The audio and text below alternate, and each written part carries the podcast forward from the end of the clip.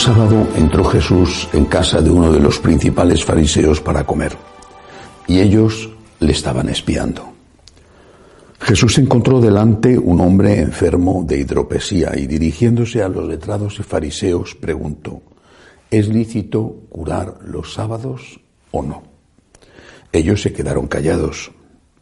Jesús tocando al enfermo lo curó y lo despidió, y a ellos les dijo, si a uno de vosotros se le cae al pozo el burro o el buey, no lo saca enseguida, aunque sea sábado, y se quedaron sin respuesta. Palabra del Señor.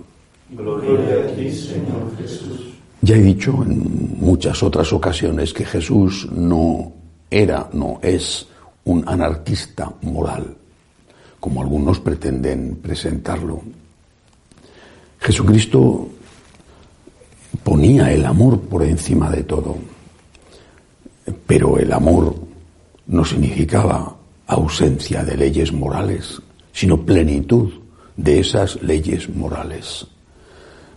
También he hablado de algunos ejemplos que la Iglesia eh, aplica para poner esas enseñanzas de Jesús eh, al día y en la actualidad que vivimos vas a misa el domingo, te encuentras una persona que se desangra en la calle, la iglesia te dice atiende a esa persona, aunque como consecuencia pierdas la misa.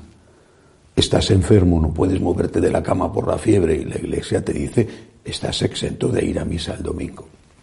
Eso sería comparable a aquello que hacía el Señor curando en sábado. Pero repito, Jesús no es un anarquista moral, al contrario poner el amor como principal mandamiento, como su mandamiento, significa elevar la exigencia. Los judíos podían tomar venganza, ojo por ojo y diente por diente. Jesús nos manda perdonar y amar incluso al enemigo. Los judíos bastaba con que no robaran. Jesús nos dice que tenemos la obligación de dar limosna. Tenemos la obligación de ayudar en la medida de nuestras posibilidades al que necesita ayuda. Y así todo lo demás. Creo que tenemos, hoy más que nunca, por la confusión que hay, tenemos que valorar las enseñanzas morales de Jesús. Son un don.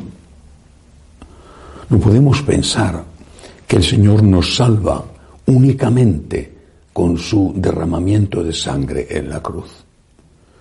Jesús maestro, Jesús que enseña, es también nuestro Salvador. En cada hombre, de una manera, de otra, en unos puntos unos tendrán un problema y otros tendrán otro, pero en cada hombre hay instintos. Repito, todos los tenemos y en unos están más acuciados unos instintos que en otros, pero en todos están esos instintos, en todos. Los instintos son como, como el motor, la potencia de un coche, de un automóvil. ¿De qué sirve tener un automóvil muy potente si resulta que no lo sabes conducir? Si no eres capaz de controlar tus instintos, te vas a estrellar. Incluso aunque tengas muy buenas cualidades en otras cosas, te vas a estrellar. Eh, me escribía estos días un señor pidiéndome oraciones y consejo. Está en su segundo matrimonio. Consiguió la nulidad del primero y está en su segundo matrimonio. Y está a punto de romper su segundo matrimonio. Y es una buena persona. Y de verdad, por lo que me escribe, y ya le conozco desde hace un tiempo, es una buena persona.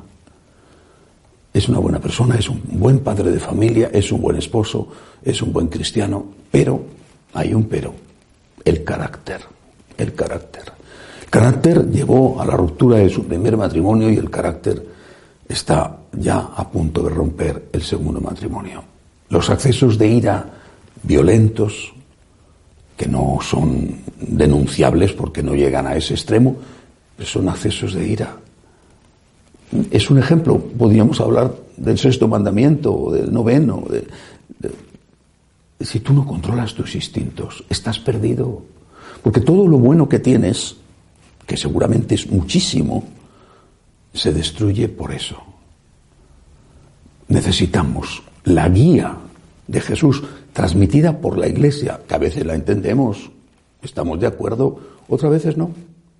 Bueno, pues ese es el acto de fe que debemos hacer. Acepto, Señor, la enseñanza que tú me das y que me transmite fielmente la Iglesia a través de dos mil años, la tradición de la Iglesia. A veces lo entiendo, a veces no, pero lo acepto. Y eso me ayuda a controlar mis instintos que me destruirían si no soy capaz de controlarlos. Ah, pero hay caídas, hay caídas, sí, es verdad. Pues hay que levantarse. Para eso está la misericordia. Lo peor es cuando nos engañamos, cuando decimos, no, esto no está mal, esto me apetece, esto es mi instinto. Ay, entonces no, porque entonces simplemente no te levantas, no luchas, no te esfuerzas, te dejas llevar, te destruyes. O te destruyen y tú colaboras y aceptas esa destrucción. Repito, el Señor no es un anarquista moral, nos habla del amor. Y la ley del amor es la más exigente. Imitemos a Cristo, que dio su vida. Aprendamos de Cristo, que nos enseñó a distinguir el bien del mal.